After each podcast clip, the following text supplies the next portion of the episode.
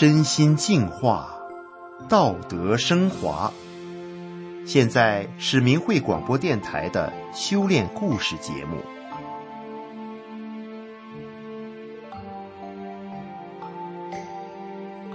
听众朋友，你好，我是德明。今天和大家分享的故事是东北狼变成乐呵呵傻大个儿的故事。故事的主角是一位被厂里人起了“东北狼”绰号的年轻人。他能用一根一米长的铁棍当武器，一个人能和十几个人打架。是什么力量使他不再喝酒打架，修去了一身的痞子习气，变成乐呵呵的、很和善的一个傻大个呢？下面我们就来听一听他的故事。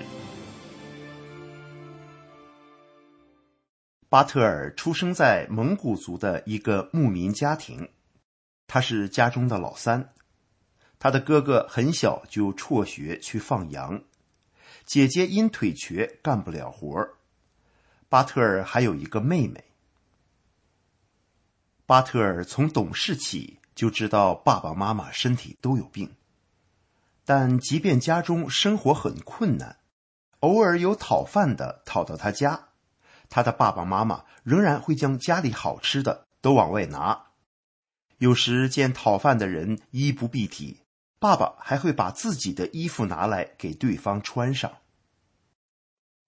在巴特尔七岁那年，村庄因为干旱欠收，家家户户都没有足够的粮食，大家就到地里捡可以吃的草来充饥。一次。巴特尔的妈妈从邻近的汉族县城讨来了一袋玉米面，周围的邻居都来拿取。等邻居走以后，结果一袋玉米面就只剩下一碗了。之后很长一段时间，巴特尔家里顿顿用大萝卜充饥，使得七岁的巴特尔后来一闻到萝卜味就哭。巴特尔的父亲在队里放羊，虽然他身体很不好。但村里指派给他的活儿一点都不比别人少。爸爸无力完成劳动量，就由巴特尔的哥哥代替去放羊。可是巴特尔的哥哥年纪小，个子又矮，需要大人将他扶上驴背去放羊。冬天，哥哥穿着厚厚的棉衣，爸妈怕他掉下来，就拿布条把他绑在驴上。当哥哥要上厕所时，还得骑驴回到家里，让妈妈解开捆绑后再去方便。因为家里穷，巴特尔十三岁的时候也辍学了。他每天出门捡牛粪烧炉子做炒米，然后随哥哥一起去放羊。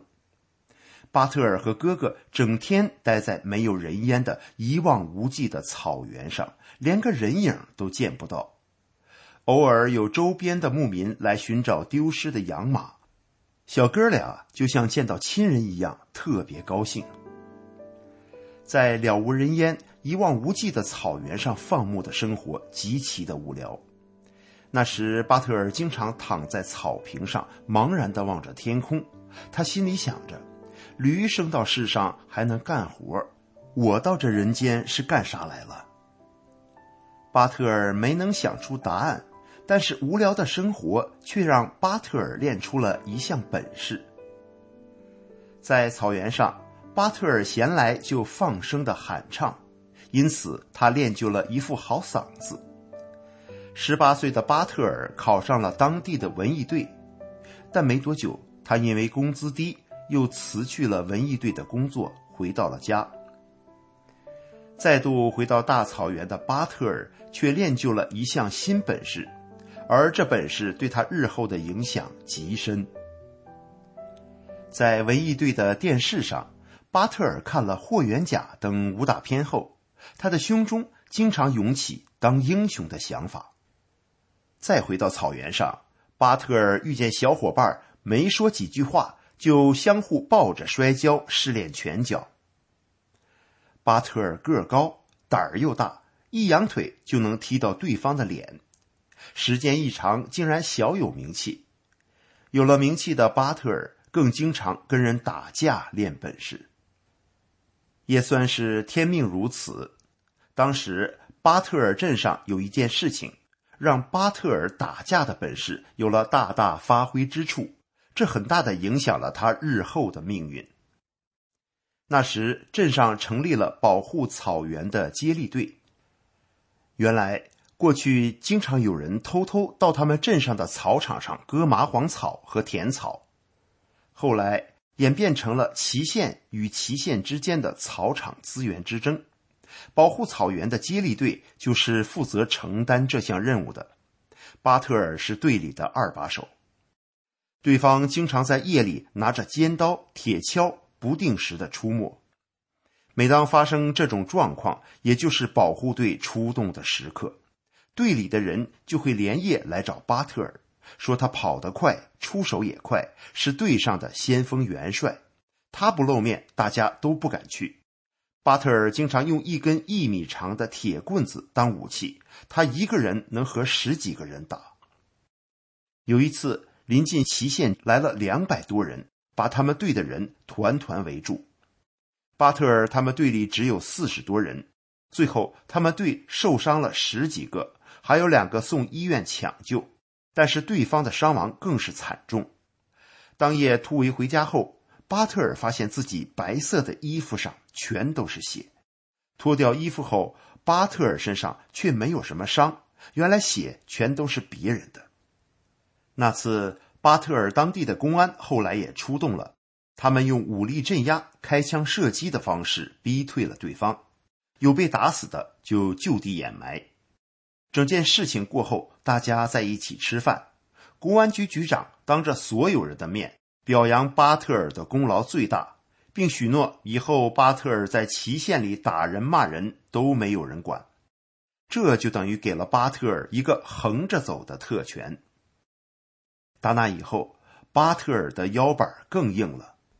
他去参加蒙古族著名的那达慕大会，打车不带钱，遇见个地痞就上去要挟，问他敢不敢打架，敢打就动手，不打的话，他这次那达慕之行的食宿车费就由这个地痞来付。地痞不敢与巴特尔较量，只能像伺候大爷一样的伺候他。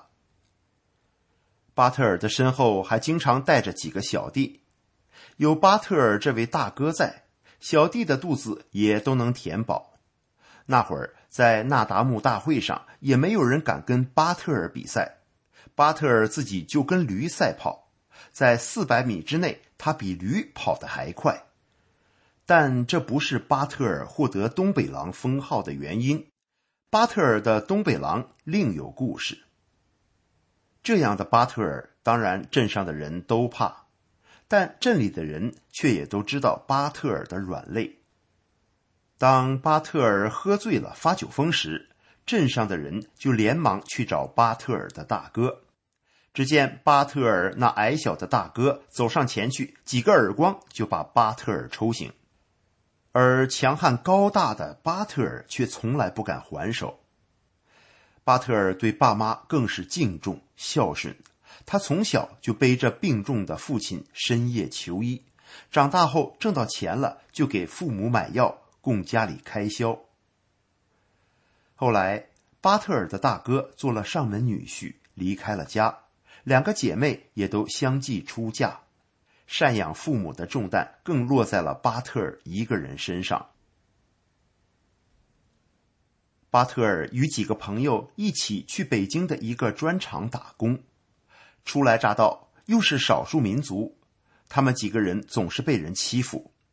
白天干完活，晚上还要给同寝室的人倒洗脚水。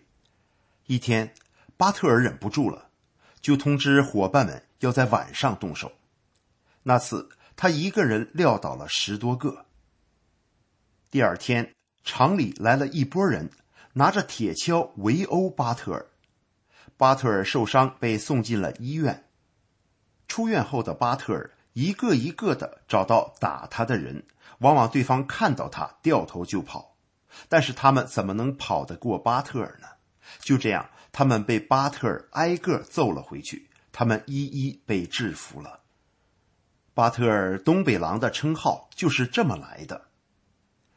有一天，巴特尔夜里醒来，他想起白天打架的情景，下意识的翻了个身，结果发现眼前竟然是一个年轻人，正手持菜刀向他劈过来。巴特尔的枕头当即被劈成了两半，幸运的巴特尔像是有神保护般的躲过了这一劫。转眼到了第二年，因为到砖厂打工的什么人都有，不好管理。砖厂厂长看到别人都怕巴特尔，就建议他承包砖厂。于是巴特尔包了八个小时一班，管理八十多人。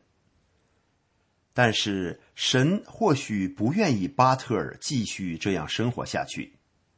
一个冬天，粉碎土的机器堵住不转了。巴特尔在查看时，他的右腿被卷进了机器里，当时他就口鼻出血。说不出话来，周围的人拿铁锹把传送带割开，传送带反送后，巴特尔被从机器里拖了出来。当时他两条腿一长一短，右脚整个都翻了过去，好几个医院都不敢收治。虽然巴特尔那会儿人都已经昏迷，但奇怪的是，他却能听到别人讲话，而且他心里也感觉特别舒服。只觉得自己身体没有了重量，好像在睡觉。等巴特尔清醒过来后，他发现自己的腿打着石膏，胃里灼烧的厉害，经常大口大口的吐血，一咳嗽身上的骨头都疼。他在砖厂那几年挣到不少钱，但是最后却一分都没剩下，还瘸着一条腿回家了。瘸着一条腿的巴特尔回到家乡后，镇上小学的校长给巴特尔提供了一份坐着卷铁圈的工作。一九九八年，他家东边的大河发大水，却没有几个人会游泳。巴特尔就载着人把他们送过河，以此挣钱为生。同年的冬季，有个草原畜牧产品公司需要歌手。那会儿，巴特尔已经三十岁了。他抱着试试看的态度参加了比赛，他获得了第一名。之后，他就留在了公司的艺术团。东北狼从此成了艺术团的团员。巴特尔在大草原上练就的第一项本事又有了发挥。一九九九年七月，中共迫害法轮功。电视里都是法轮功被政府镇压的新闻，但是巴特尔的声乐培训老师们都说法轮功好。从这些蒙古族老师的口中，巴特尔得知，在七八年的时间里，中国就有一亿多人学练法轮功。那会儿，他们当地的北山上到处都是法轮功的修炼人，而在清华北大的大学生和中央的领导都有人在练。巴特尔听了之后，他心想：“这个法轮功肯定有神奇的东西，要是能找到这本书看看，该有多好啊！”不过，巴特尔一直没有机会得到书。二零零一年，巴特尔和同事一起去北京出差，大家分头去买东西，约好中午十二点钟时在天安门广场的旗杆处集合。到时间后。巴特尔来到旗杆处等待，他看到一些老年的、青年的男男女女，他们一个个举个横幅站在广场上，这些人都是法轮功学员。突然间，警车声大作，好多穿便衣和穿制服的警察冲了过来，他们将举横幅的群众打倒在地，抓住他们的头发，用脚狠狠地踢踹。巴特尔看着，觉得气愤极了。他想，那些举横幅的男青年身体壮一点，警察上去动手也就算了。可是那些小姑娘和老太太能有多大的力气呢？只是举个横幅，为什么要这样暴力的对待？巴特尔觉得这些警察太暴力，太不讲道理。后来，巴特尔结识了女朋友，也就是现在的妻子。一次，他女朋友从亲戚家回来后，告诉他说，他的嫂子被警察抓走了。哥哥家的孩子刚上小学，没有妈妈照顾，很可怜。那会儿，巴特尔还不知道他的嫂子被抓的原因。二零零四年的时候，妻子的嫂子回家了，他和妻子一起去他哥哥家看望。一进门，巴特尔就感觉嫂子特别的热情善良。嫂子给他们沏了茶，就开始讲法轮功。巴特尔这才知道，前几年嫂子是因为修炼法轮功而被判刑的。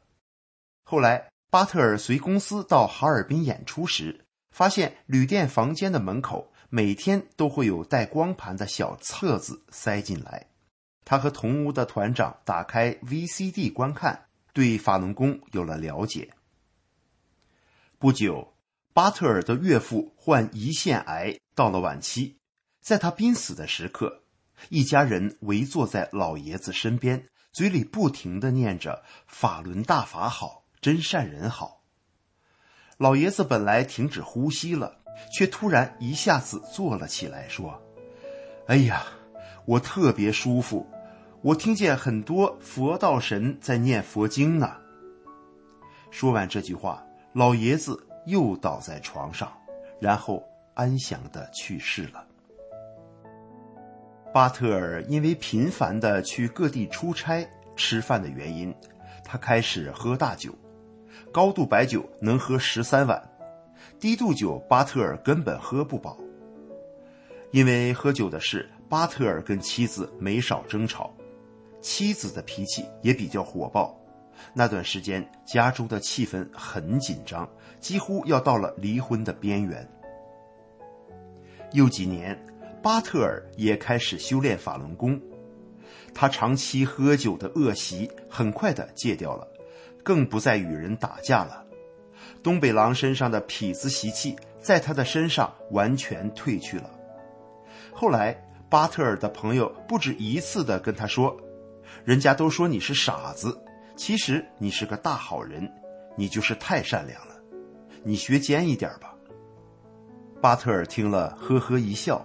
依然的保持着他的单纯与善良。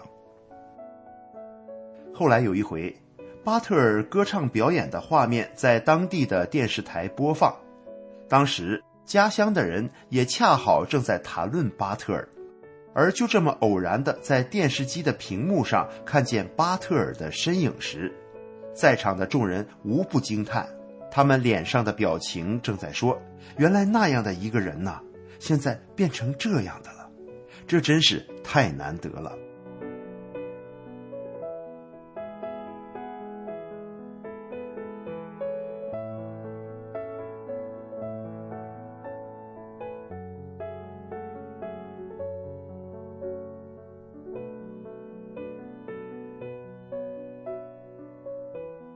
好，听众朋友，巴特尔从东北狼变成了一个乐呵呵的傻大个儿的故事，就说到这里了。感谢您的收听。